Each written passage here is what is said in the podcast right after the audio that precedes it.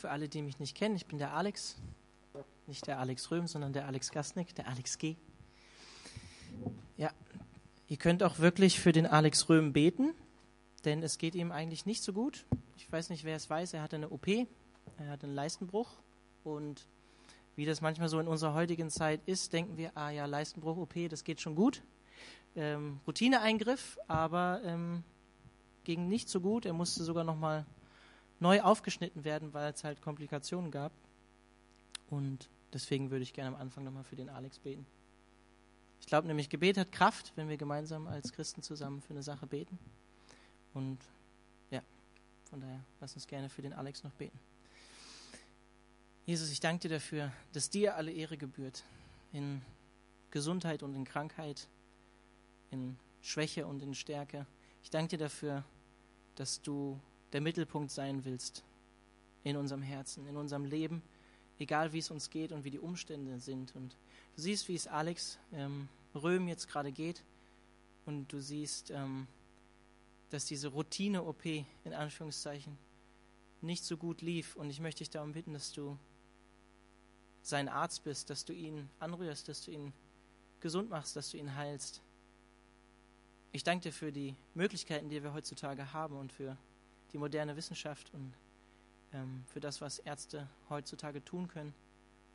Und dennoch hast du unseren Körper auch geschaffen mit der Gabe, sich selbst zu heilen, die Zellen zu erneuern. Und möchte ich darum bitten, dass du ähm, Alex anrührst, dass du ihn heilst, dass du ihn gesund machst und dass du ihn stärkst einfach innerlich, äh, dass er dir begegnet in dieser Zeit, wo er Schmerzen hat. Möchte ich darum bitten, dass du ihn gesund machst und dass du seine Familie stärkst, dass du bei ihm bist und dass er weiß, dass du es gut meinst, dass du es gut machen wirst. Beten für Gesundheit für Alex. Danke dir jetzt auch für den Gottesdienst. Möchte ich darum bitten, dass du zu uns sprichst, dass nicht ich spreche, sondern dass du durch dein Wort zu uns sprichst. Amen. Letzten Mittwoch, wenn ihr da wart, so ein paar Gesichter, die ich sehe, die waren auf jeden Fall da ähm, ging es um Demut, um diese demütige Haltung, demütig zu leben, wie Jesus gelebt hat. Und das habe ich so ein bisschen am Philipperbrief nochmal gezeigt und am, am Matthäusevangelium. Und wir haben eigentlich an Jesus gesehen, dass Jesus eine demütige Grundeinstellung hatte in allem, was er getan hat. Und für mich persönlich wird es am deutlichsten in seiner Menschwerdung und in seiner Erniedrigung, letztlich durch seinen Tod am Kreuz. Und wir haben gesehen, dass ein Streben nach hohen Dingen, wie bei den Jüngern, vielleicht erinnert ihr euch noch an diese Frage, wer ist der Größte in Gottes Reich, ähm, zu Grüppchenbildung unter den Jüngern in der Gemeinde geführt hat und dass es Spaltung und Streit gab unter den Jüngern dadurch. Und wir haben gesehen, dass Gottes Reich eben anders funktioniert als die Welt da draußen, als wir uns das manchmal vorstellen. Und dass Größe in Gottes Reich eben damit zu tun hat, dass wir uns selbst zurücknehmen demütig verhalten gegenüber unseren Geschwistern oder gegenüber anderen Menschen und anderen dienen, anstatt über andere zu herrschen. Genauso wie Jesus das getan hat. Und wir haben darüber gesprochen, was es heißt, echte Demut zu leben, beziehungsweise im Herzen wirklich demütig zu sein, eben nicht höher von sich selber zu denken, als man eigentlich ist. Das ist echte Demut im Gegensatz zu falscher Demut. So wie die Frau oder die Mutter von Jakobus und Johannes, die sich aus egozentrischen und selbstsüchtigen Gründen vor Jesus niedergeworfen hat, gesagt hat, hey, mach doch das für meine Söhne klar, dass der eine links und der eine rechts äh, neben dir sitzt in, in Gottes Reich. Und wir haben gesehen, dass selbst die Jünger Jesu mit Stolz beziehungsweise mit Demut zu kämpfen hatten. Wie viel mehr wir, wenn es um Stolz oder Demut geht. Und letzten Mittwoch war das Thema für mich eigentlich demütig zu sein wie Jesus. Heute soll es darum gehen, erhöht zu sein wie Jesus. Jetzt fragt ihr euch, hä, erhöht wie Jesus, demütig wie Jesus, passt irgendwie ja gar nicht zusammen. Aber ich möchte einfach auch in dem Zusammenhang nochmal den Philipperbrief lesen. Philippa 2 ab Vers 5. Das ist die Haltung, die euren Umgang miteinander bestimmen soll. Es ist die Haltung, die Jesus Christus uns vorgelebt hat. Er, der Gott in allem gleich war, und auf einer Stufe mit ihm stand, nutzte seine Macht nicht zu seinem eigenen Vorteil aus. Im Gegenteil, er verzichtete auf alle seine Vorrechte und stellte sich auf dieselbe Stufe wie ein Diener. Er wurde einer von uns, ein Mensch wie andere Menschen. Aber er erniedrigte sich noch mehr. Im Gehorsam gegenüber Gott nahm er sogar den Tod auf sich. Er starb am Kreuz wie ein Verbrecher. Und darauf will ich jetzt hinaus, Vers 9. Deshalb hat Gott ihn auch so unvergleichlich hoch erhöht und hat ihm als Ehrentitel den Namen gegeben, der bedeutender ist als jeder andere Name. Und weil Jesus diesen Namen trägt, werden sich einmal alle vor ihm auf die Knie werfen, alle, die im Himmel, auf der Erde und unter der Erde sind. Alle werden anerkennen, dass Jesus Christus der Herr ist und werden damit Gott, dem Vater, die Ehre geben. Vers 9. Deshalb hat Gott ihn auch so unvergleichlich hoch erhöht. Erhöht wie Jesus. Weshalb? Weshalb hat Gott ihn so unvergleichlich hoch erhöht? Wegen dem, was wir vorher gelesen haben. Wegen dem, worauf ich letztes Mal eingegangen bin. Weil Jesus demütig war von Herzen und weil er diesen Weg gegangen ist, der Erniedrigung am Kreuz, was wir an Ostern feiern, dass er uns erlöst hat von unserer Schuld, von unserer Sünde. Weil Jesus gehorsam gegenüber Gott war und gesagt hat, nicht mein Wille soll geschehen in Gethsemane, sondern seiner. Er war gehorsam bis an den Punkt des Todes am Kreuz. Seine Unterordnung unter Gottes Willen und seine demütige Haltung im Herzen führen zu seiner Erhöhung. Und es ist interessant, wenn ihr Vers 9 lest, dann seht ihr nicht, dass Jesus sich selbst erhöht, sondern dass Gott ihn belohnt und ihn erhöht. Und wenn uns jemand erhöht oder uns Aufgaben in der Gemeinde oder äh, große Verantwortung überträgt, dann nicht wir selbst, sondern dann wird Gott uns das übertragen. Und vielleicht ist euch auch aufgefallen in Vers 11, wie es hier heißt, und werden damit Gott, dem Vater, die Ehre geben. Mit der Erhöhung von Jesus werden wir Gott, dem Vater, die Ehre geben. Die Erhöhung von Jesus dient auch nicht letztlich nur Jesus, sondern der Ehre von Gott. Es geht nicht um die eigene Ehre von Jesus, sondern um, eigentlich um die Ehre Gottes, wie es in Vers 11 heißt. Um Gottes Ehre geht's. Und ich möchte kurz darauf eingehen, dass wir durch Jesus Anteil an dieser Erhöhung haben. Durch die Erniedrigung und Herabneigung von Jesus schenkt er uns Vergebung und ewiges Leben. Und auch an seiner Erhöhung über alle anderen Namen macht er uns groß als Christen. Wir werden gemeinsam mit Jesus regieren und herrschen in der Zeit, die noch kommen wird. Sind wir uns manchmal gar nicht so bewusst. Dass du und ich Königskinder sind. Sagen wir manchmal so banal, vielleicht in der Kinderkirche. Aber die Bibel in der Offenbarung nennt uns Könige und Priester. In dieser Zeit, in der wir jetzt leben, sind wir für die Welt da draußen, sind wir Könige und Priester. Wir sollen auf den hinweisen, der in uns lebt. Weil Jesus diesen demütigen Weg gegangen ist, haben wir Anteil durch ihn an allen himmlischen Segnungen, wie Paulus im Kolosserbrief, im Epheserbrief, im Korintherbrief sagt. Durch Jesus haben wir Anteil an allen himmlischen Segnungen. Und ich möchte, dass diese Erhöhung durch Demut heute an der Geschichte deutlich machen, die ihr vielleicht alle kennt. Noch bevor Jesus als Messias zu uns auf diese Erde kam, hat in Israel ein König gelebt, circa vor 3000 Jahren, der ein prophetisches Sinnbild für den kommenden Messias war eigentlich. König David, kennt ihr wahrscheinlich vielleicht alle. Ist sogar historisch gut belegt. Oft in der historisch-kritischen Theologie dachte man, ja, David, den gab es gar nicht, das ist alles Geschichte, aber man hat Inschriften gefunden, wo sein Name und sein Königshaus erwähnt wird. Das ist interessant. Und David wird in der Bibel als ein Mann nach Gottes Herzen beschrieben, in Samuel 13. Und an seiner Berufungsgeschichte wird für, für mich persönlich einfach auch deutlich, was in Gottes Reich zählt, dass es letztlich Gott selbst ist, der einsetzt und erhöht, wen er möchte. Es geht Gott dabei um eine Herzenseinstellung in den Dingen, die er dir bereits anvertraut hat, in diesen Dingen treu zu sein. David, und das werden wir sehen, war in der in den kleinen Dingen, die Gott ihnen anvertraut hatte, war er treu. Und das qualifizierte ihn letztlich eigentlich für Aufgaben, die noch viel größer sein würden, nämlich König über Israel zu sein. Die kleinen Dinge, in denen David treu war, die haben ihn für mehr Dinge qualifiziert, die Gott ihm anvertrauen wollte. Und das wird für mich wunderbar an der Geschichte, die wir heute zusammen anschauen, deutlich. Ähm, wenn ihr eine Bibel dabei habt, 1 Samuel, Kapitel 16. Gerne aufschlagen, denn ähm, es gibt heute keinen Bibeltext hier am Beamer, weil ich eine andere Übersetzung nehme äh, und wir die leider nicht ähm, für den Beamer haben. Von daher lest gerne eure Bibel mit. Und vielleicht, wenn ihr nicht so firm seid in der Bibel, ähm, für mich einfach wichtig, dass ihr wisst, ähm, wo wir stehen geschichtlich. Ihr kennt sicherlich alle die Zeit Zurückführung aus Ägypten. Ähm, in der Zeit hat Mose ein, äh, Gott Mose eingesetzt, um Israel aus Ägypten zu führen. Und Mose ist 40 Jahre mit dem israelitischen Volk durch die Wüste gewandert und dürfte gar nicht miterleben, äh, wie die Israeliten dann eigentlich in Gottes äh, verheißenes Land eingezogen sind, sondern musste den Staffelstab an Josua übergeben, den Gott ausgewählt hatte.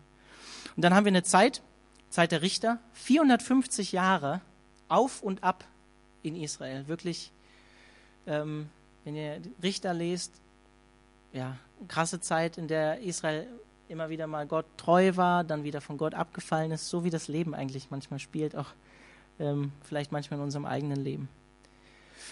Und die Bibel sagt, ähm, dass es in dieser Zeit eine Zeit war, wo Gott sich auch zurückgezogen hat, wo es wenig Offenbarungen von Gott gab, bis Gott Samuel erwählt hat. Vielleicht kennt ihr auch die Geschichte, wo Gott Samuel als Kind schon begegnet. Und Gott wählt Samuel als Sprachrohr aus für die Israeliten, um, sein, um zu seinem Volk zu sprechen. Und als Samuel älter geworden ist, er hat auch Söhne gehabt, ähm, stellt das israelitische Volk fest, die wandeln aber nicht in den Wegen wie Samuel, folgen Gott nicht wirklich nach. Und sie wollen einen König haben. Wollen einen König haben, so wie die anderen Nationen. Und Gott erfüllt diesen Wunsch, obwohl er eigentlich nicht amused darüber ist, dass, dass die Israeliten auch einen König haben wollen, so wie es die ganzen anderen Nationen haben. Und Gott lässt es trotzdem zu. Saul wird zum König gesalbt, circa 1050 vor Christus trotz diesem weltlichen oder ich sage jetzt mal vielleicht neutestamentlich fleischlichen Wunsch nach einem König, wie ihn auch die anderen Völker hatten. Und wie das manchmal so im Leben ist, Gott gibt ihnen, was sie wollen, auch wenn er sie warnt. Er warnt sie davor, sagt ihnen, hey, ähm, dieser König, den ihr haben wollt, so wie die anderen Nationen, ähm, der wird äh, den Teil von eurem, von eurem Feld haben wollen, der wird Geld von euch fordern. Er warnt sie davor.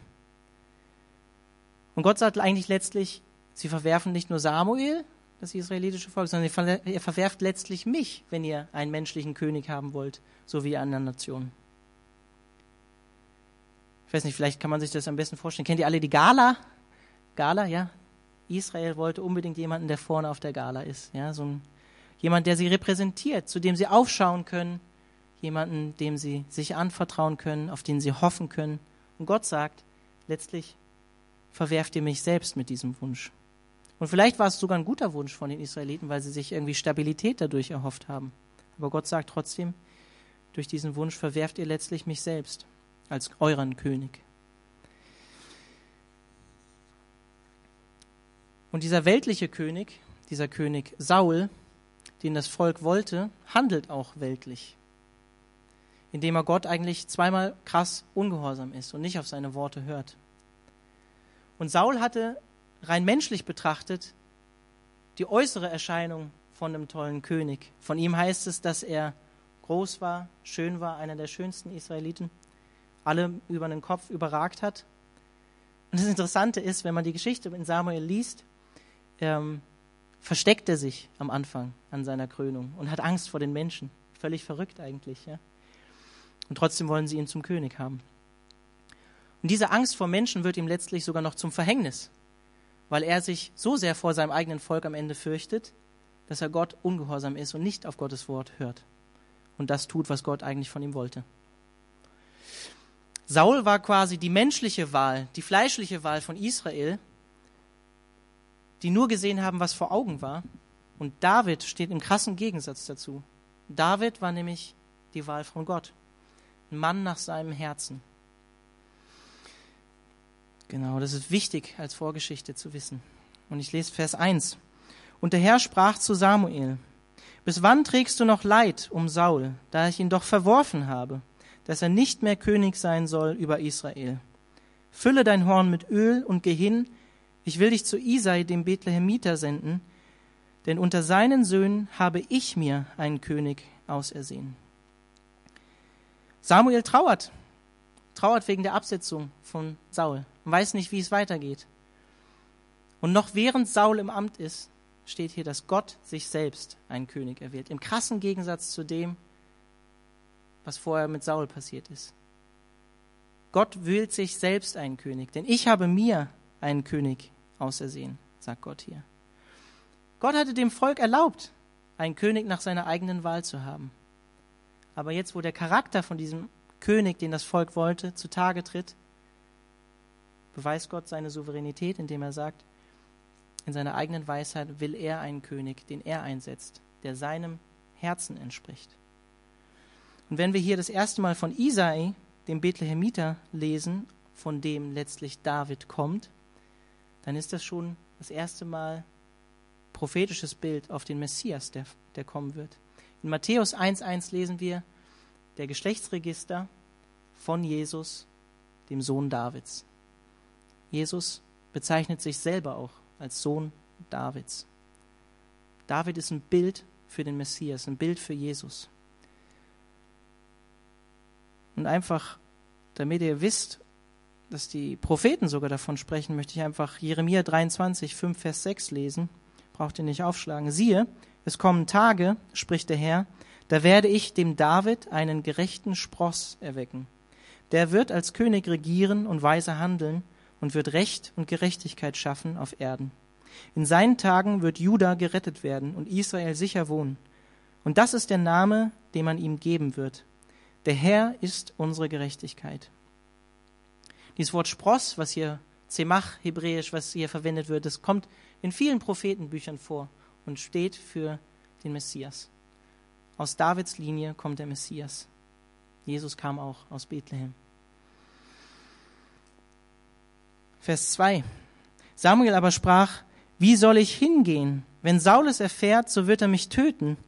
Und der Herr sprach, nimm eine junge Kuh mit dir und sprich, ich bin gekommen, um dem Herrn zu opfern. Und du sollst Isai zum Schlachtopfer einladen. Ich will dir zeigen, was du tun sollst, so dass du mir den salbst, den ich dir nennen werde. Samuel, großer Prophet Gottes, was hat er hier? Angst vor Saul. Genau das, was Saul zu Fall gebracht hat. Angst vor Menschen. Mehr Menschen, Menschen gehorchen wollen als Gott. Der große Prophet Samuel hat hier Angst vor Saul. Hat Angst davor, dass er es mitkriegt und dass er ihn töten wird.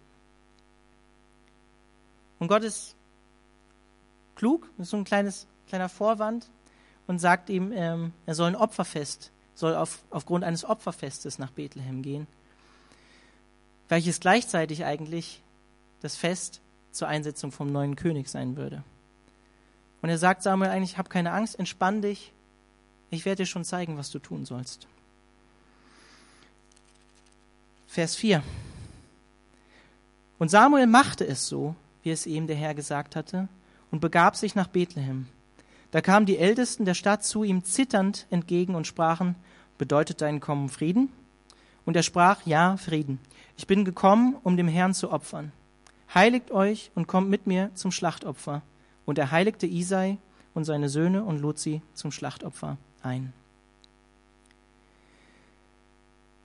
Wieder im krassen Gegensatz, auch wenn Samuel Angst hatte, so wie im Kapitel vorher Saul Angst vor seinem eigenen Volk hatte, finde ich es hier bezeichnend an Samuel, dass er trotzdem auf Gottes Stimme hört. Er hat Angst und er weiß nicht, was kommen wird.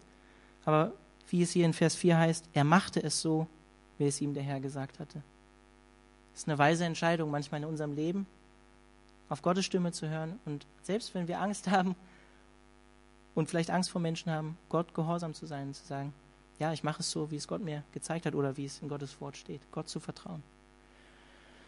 Finde ich toll, wie Samuel trotzdem daran festhält. Vielleicht wundert ihr euch, ähm, warum hier die Ältesten der Stadt sagen, bedeutet dein Kommen Frieden? Dazu müsst ihr eigentlich auch den Kontext sehen, den, den Zusammenhang. Gott hatte Saul davor befohlen, dem König vor David, den König der Amalekiter zu töten. Es gab eine Schlacht und ähm, ja, krasse Geschichte. Die Israeliten sollten das komplette amalekitische Volk vernichten, ausrotten. Vom Tier bis zum Kind. Krasse Geschichte, steht in der Bibel. Und Saul macht es nicht. Macht es nicht, hat Angst auch vor dem Volk, das zu tun.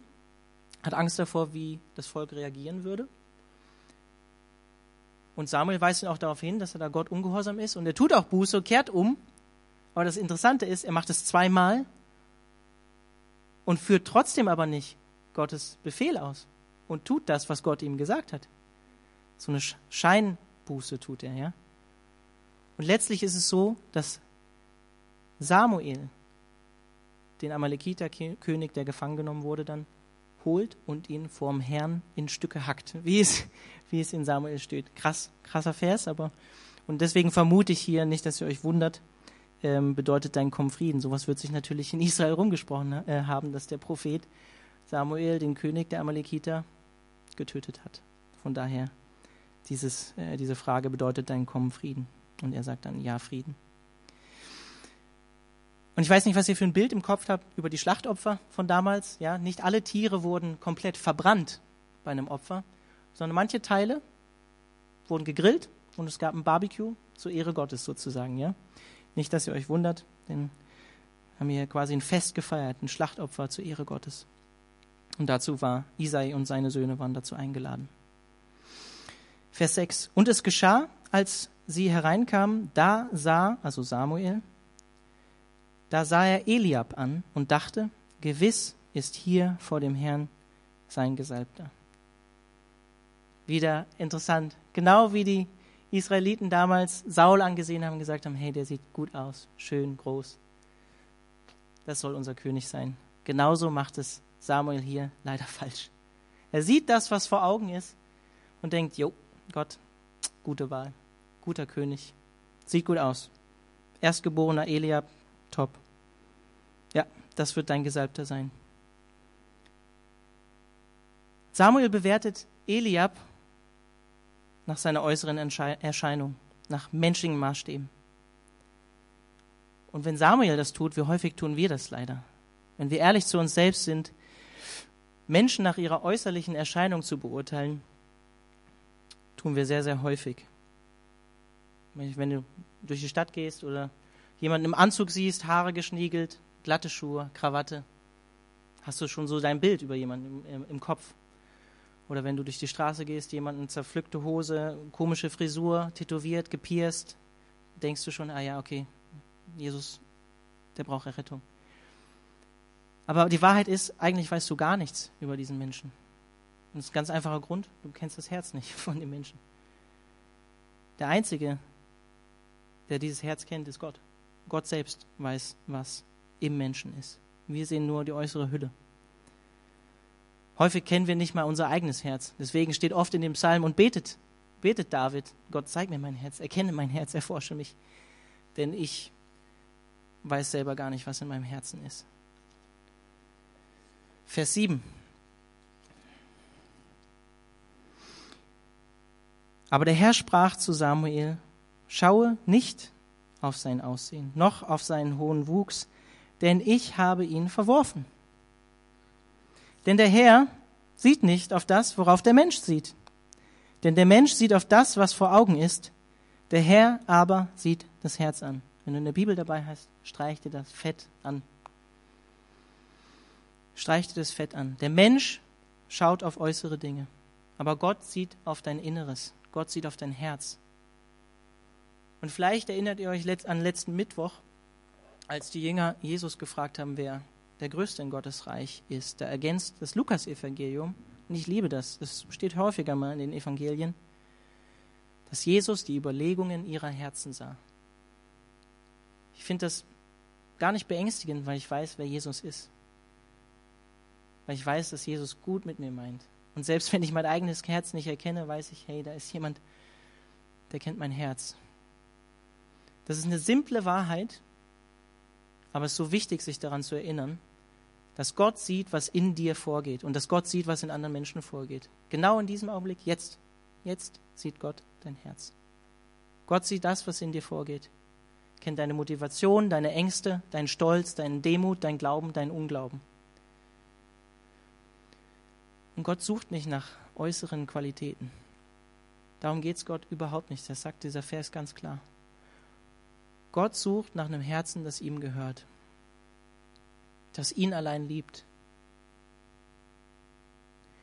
das eine Bereitschaft mitbringt, so wie König David, Gott regieren zu lassen, selbst beiseite zu treten und im Gegensatz zu Saul nicht seinen eigenen Willen auszuführen, sondern Gottes Willen.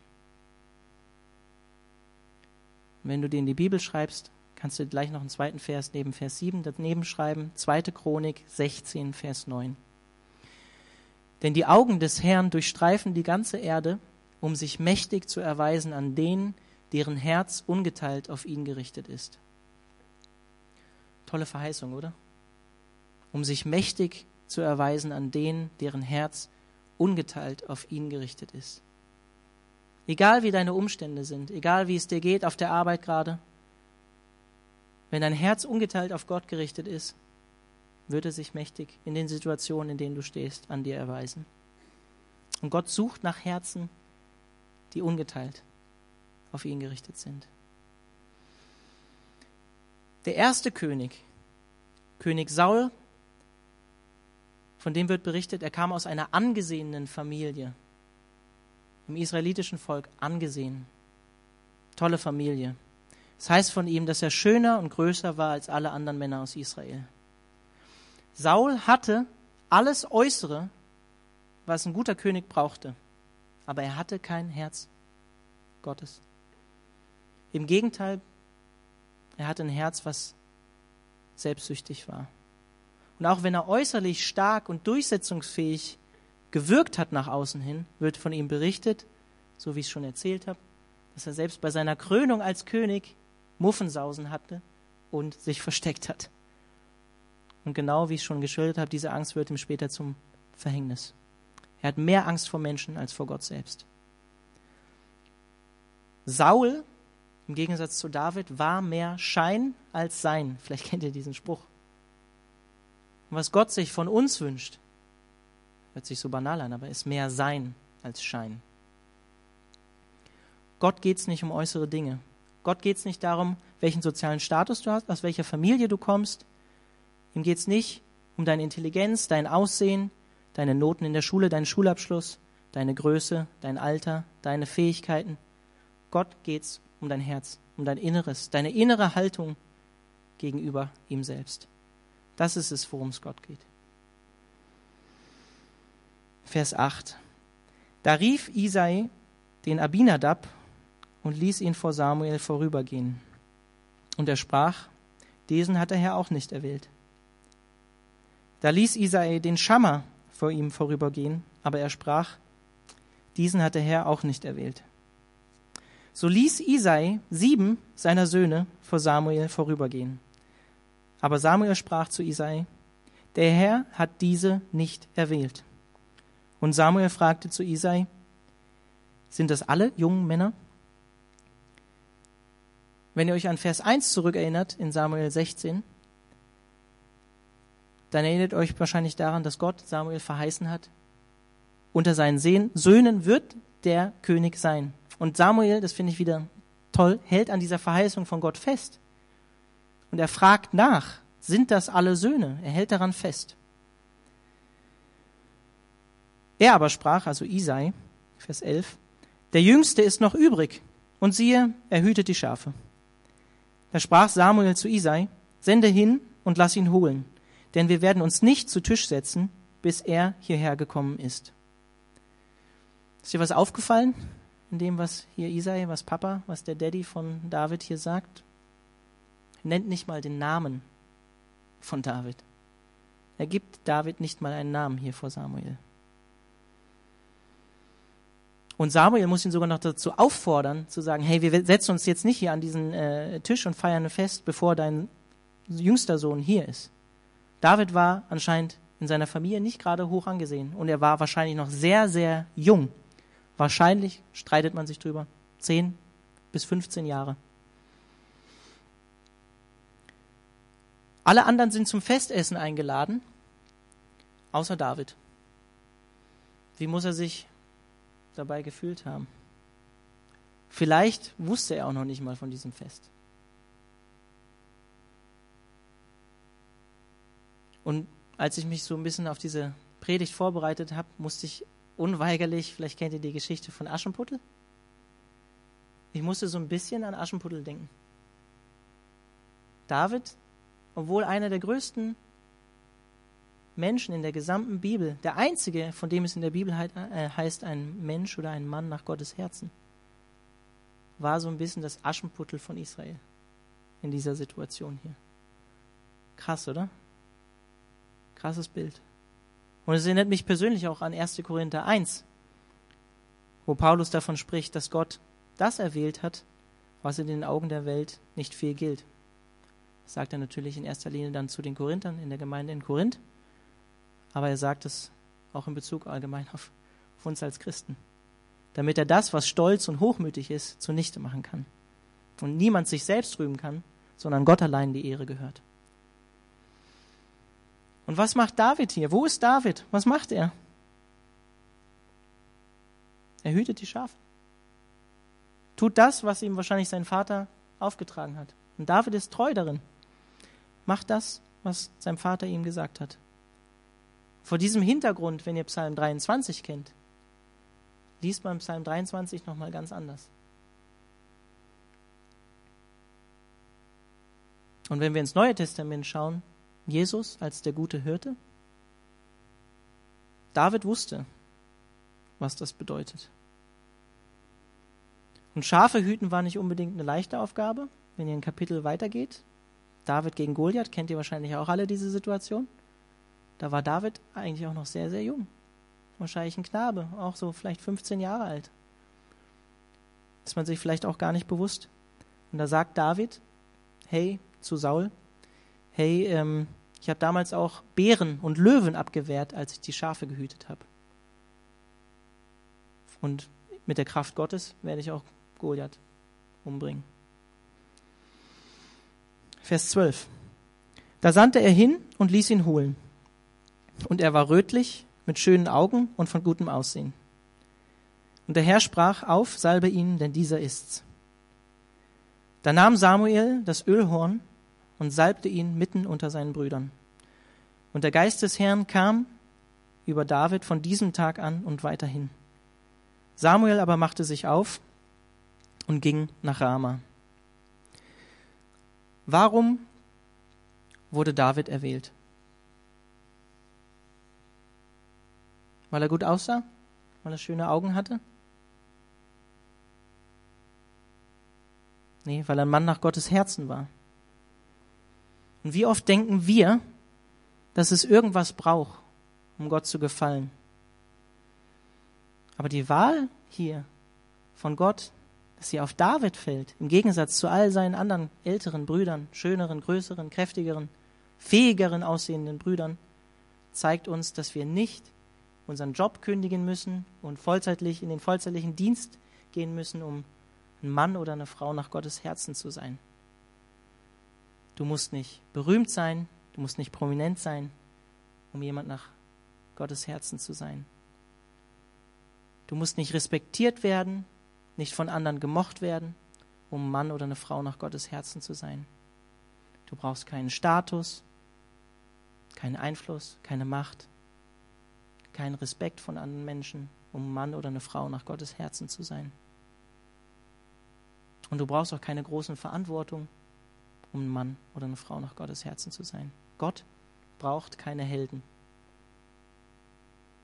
Du kannst vor der Welt oder vor den Augen der Menschen ein Nichts sein und dennoch Mann oder Frau nach Gottes Herzen sein.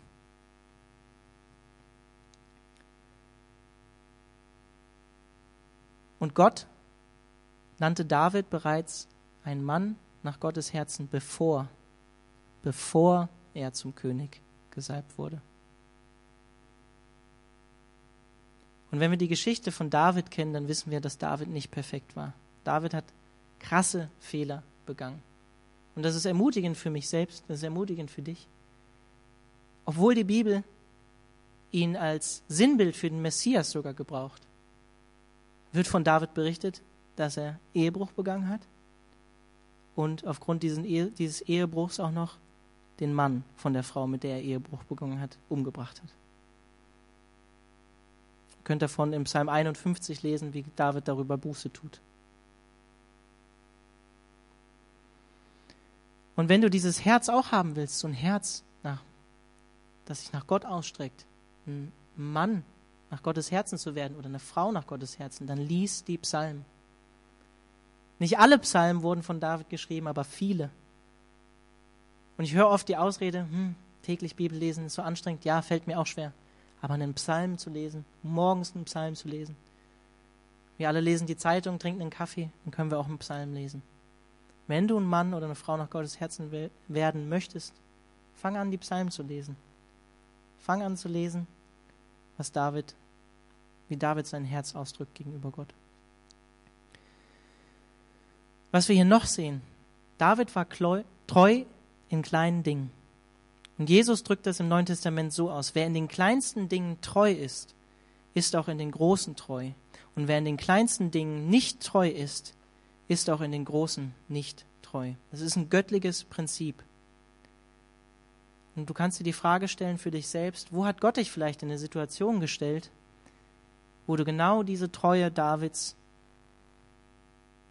ausleben sollst, wo sie von dir gefordert ist. Überleg einfach mal für dich selbst. In welcher Situation stehst du vielleicht, wo, wo Gott sagt, hey, bleib mir treu, in, an dem Punkt, wo ich, wo ich dich hingestellt habe. Und ich finde es so ermutigend, Davids kleine dienende Aufgabe als Hirtenjunge, ja, bereitet ihn letztlich für diese viel größere Aufgabe vor, die noch kommen würde, von der er noch gar nicht wusste, als er auf dem Feld war und Schafe gehütet hat. Und nirgendwo anders wird es wieder deutlicher als in der Bibel selbst, in Psalm 78, Vers 70 bis 72. Er erwählte David, seinen Diener, und holte ihn weg von den Schafherden. Von den Muttertieren nahm er ihn fort, damit er in Zukunft der Hirte sei für die Nachkommen Jakobs, für Gottes eigenes Volk. Und David leitete sie wie ein Hirte mit aufrichtigem Herzen. Ja, er führte sie mit Weisheit und geschickter Hand. Und soll ich dir was sagen? Auch nach der Salbung Davids zum König dauerte es noch einige Jahre, bis er wirklich König über ganz Israel wurde. Das lesen wir dann in 2 Samuel. Da war David, da wird es auch genau gesagt, 30 Jahre alt. Dazwischen ist noch eine Menge, Menge Zeit, in der Gott an ihm gearbeitet hat und ihn weiter geschliffen hat für die Aufgabe, die kommen würde. Und manchmal fühlen wir uns, glaube ich, ähnlich, in einer ähnlichen Lebenslage, in einer ähnlichen Situation wie David, bis er dann letztlich König wurde. Wenn wir die Geschichte weiterlesen, sehen wir auch, dass Saul ihm letztlich auch nach dem Leben trachtet, ihn töten will. David hatte sehr schwierige Lebensumstände und ich bin mir sicher, und davon lesen wir auch in dem Psalm, dass er schwer an Gottes Verheißung und Salbung damals gezweifelt hat, dass er König über Israel werden würde. Ich glaube, David hat sehr daran zu knabbern gehabt, dass es halt eben noch nicht so war. Aber, und das sehen wir auch im nächsten Kapitel, er hütet weiter die Schafe. Während seine Brüder im Krieg sind und gegen die Philister kämpfen, ist er treu und ist weiter bei den Schafen, das, was ihm Gott anvertraut hat. Und ich möchte heute Abend einfach ein kleines persönliches Zeugnis dazu geben. Gott hat mir schon sehr früh, ich komme aus keiner gläubigen Familie, Gott hat mir schon sehr früh, mit 16 Jahren habe ich mich bekehrt. Und ja, ich sag mal, ich hatte schon relativ früh auf dem Herzen, Gott vollzeitlich dienen zu wollen und ähm, zu predigen, mein Herz und mein Leben ganz in Gottes Dienst zu stellen und mich für Gott zu investieren. Und genau vor sieben Jahren, komisch, dass es genau sieben sind, Vielleicht hat es eine Bedeutung, ich weiß es nicht. Ähm, 2009 hatte ich den Eindruck, dass Gott mir eine Stelle im geistlichen Dienst schenken würde. Und das war, mein Eindruck war hier in der Calvary Chapel in Freiburg, würde meine erste Stelle sein. Und bevor sich dieser Eindruck heute, hier und jetzt, ab April werde ich hier in der Gemeinde angestellt sein, bestätigt hat, und davon seid ihr heute Zeugen, hier sitze ich, musste ich fünfeinhalb Jahre treu an dem Platz Gott dienen, an den Gott mich gestellt hat. Und das war für mich, obwohl ich Theologie studiert habe, mitten in der Wirtschaftswelt, in der Personaldienstleistung. War eine harte Zeit für mich. Aber Gott hat mich geschliffen in der Zeit. War nicht immer einfach für mich. Und ich habe mich häufig, so wie David sich wahrscheinlich nach seiner Salbung auch gefühlt hat, in der Warteschleife gefühlt. Nicht in meiner Berufung. Und es ist nicht einfach, wenn du dich nicht in deiner Berufung fühlst, nicht an dem Platz, wo du denkst, da ist mein Herz und da möchte ich sein oder da hat Gott mich hingestellt oder da möchte ich eines Tages sein. Und ich habe oft gedacht, dass Gott mich vergessen hat. Habe ich oft gedacht. Und ich weiß nicht, wie es euch in manchen Situationen im Leben geht.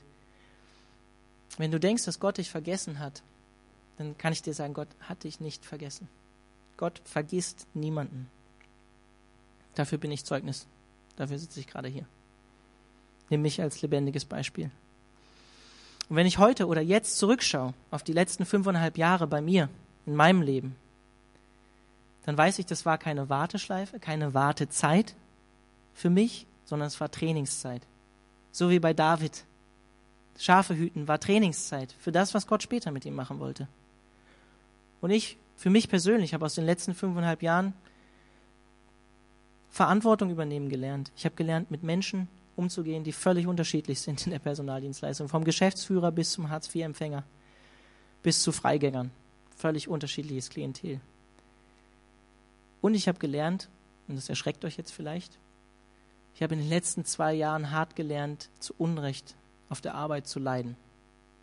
Ich hatte in der letzten Zeit nicht so einfache Vorgesetzte. Sehr, sehr hart, wenn du mit Magenschmerzen jeden Montag zur Arbeit gehst. Nicht einfach. Vers 13. Da nahm Samuel das Ölhorn und salbte ihn mitten unter seinen Brüdern. Und der Geist des Herrn kam über David von diesem Tag an und weiterhin. Samuel aber machte sich auf und ging nach Rama. Ich glaube nicht, dass Samuel als erfahrener und reifer Prophet, der er war, damit gerechnet hat, dass Gott einen 10 bis 15 Jahre alten Jungen nimmt und den als neuen König für Israel erwählt. Und wenn ihr letzten Mittwoch hier wart, dann erinnert euch diese Stelle. Also mich zumindest erinnert sie an diese Stelle, wo Jesus ein Kind nimmt und es mitten in die Mitte von den Jüngern stellt und sagt, wenn ihr Größe haben wollt, werdet demütig und werdet wie ein Kind. Samuel salbt David in der Mitte von seinen Brüdern, die wahrscheinlich selbst gar nicht gecheckt haben, was da gerade passiert. Vielleicht hat David selber gar nicht verstanden, was passiert. Aber mitten in der Mitte von seinen Brüdern wird er zum König über Israel gesalbt. Krasses Bild. Gott wählt eben doch nicht immer das oder den, den wir denken, aus. Was auch noch wichtig ist, und der Geist des Herrn kam über David von diesem Tag an und weiterhin. Was David letztlich für diese Aufgabe befähigte später und ab diesem Punkt es war nicht seine eigene Kraft, es war Gottes Kraft in ihm, Gottes Geist. Und darf ich dir was sagen? Jesus Christus, bevor er seinen Dienst angefangen hat auf dieser Erde, vielleicht kennt ihr das, die Taufe, als er getauft wird, da kam der Geist Gottes auf ihn. Und dann sagt Gott, dies ist mein geliebter Sohn, an dem ich wohlgefallen habe. Auch Jesus selbst wurde befähigt durch Gottes Geist für den Dienst, den er tat. Und was bedeutet das Wort David? David? Geliebter bedeutet es. Geliebter. Und ich glaube, dass Gottes Geist David davor bewahrt hat, stolz zu werden. Stolz zu werden, was Gott noch durch ihn tun würde. Weil er sich bewusst war, Gott ist letztlich, der durch ihn wirkt. Es ist nicht er selbst, der irgendwas zeigen muss oder sein Können unter Beweis stellen muss.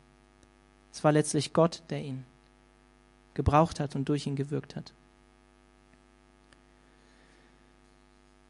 An Davids Berufungsgeschichte, der ein Vorschatten von Jesus ist oder war, sehen wir, worauf Gott Wert legt. Ein Mann oder eine Frau nach Gottes Herzen zu sein, darum geht es Gott in diesem Leben. Gott beurteilt dich nicht nach äußeren Maßstäben. Und Gott legt darauf Wert, dass du in den kleinen Dingen, die er dir anvertraut, dass du in diesen Dingen treu bist. Demütig zu dienen, qualifiziert, qualifiziert dich für andere Aufgaben, die Gott dir vielleicht noch anvertrauen wird. Das Leben von David als Hirtenjunge bereitete ihn darauf vor, später Hirte für Israel zu sein. Und wenn uns jemand erhöht und uns größere Aufgaben anvertraut, dann ist es letztlich Gott selbst und nicht wir. Gott beruft David. Und ich möchte diese zwei Predigen mit einem Vers abschließen, der finde ich für mich perfekt. Demütig wie Jesus zu sein und mit Jesus erhöht zu sein wie Jesus. Abschließt aus dem Neuen Testament. Abschließen 1. Petrus 5, Vers 6. Könnt ihr gerne aufschlagen. Beugt euch also unter die starke Hand Gottes, dann wird er euch erhöhen, wenn die Zeit dafür gekommen ist. Demütigt euch also unter die starke Hand Gottes, dann wird er euch erhöhen, wenn die Zeit dafür gekommen ist. Diese starke Hand Gottes ist keine Hand, die dich erdrückt, sondern es ist eine starke Hand, die schützend über dir ist, damit sie dich irgendwann erhöhen kann. Finde ich ein starkes Bild. Und für mich fasst es diese Demut wie Jesus zu haben und erhöht zu werden durch Gott am besten zusammen in diesem Vers. Lass uns zusammen noch beten. Band kann gerne schon nach, nach oben kommen.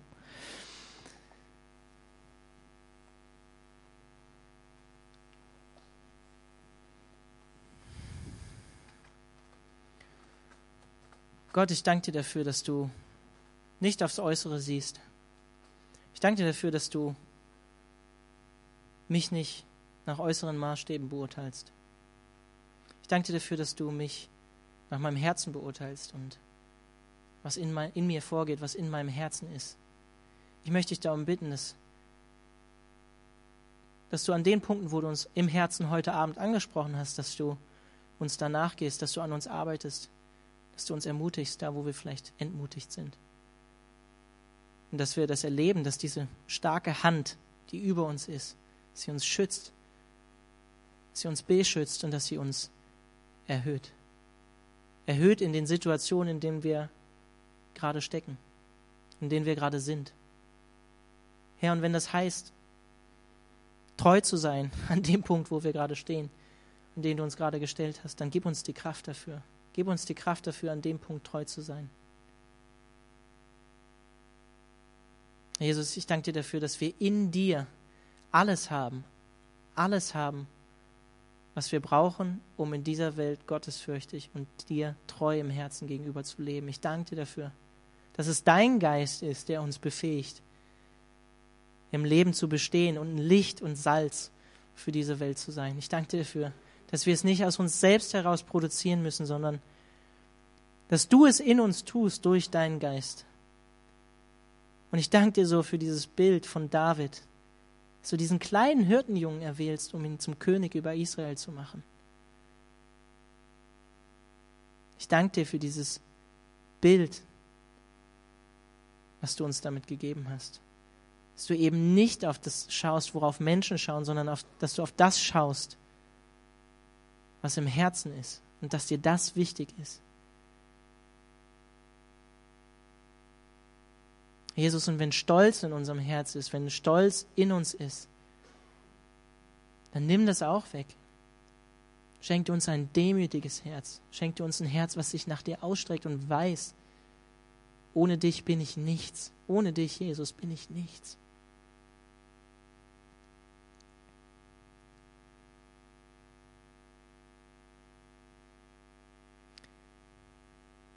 Amen.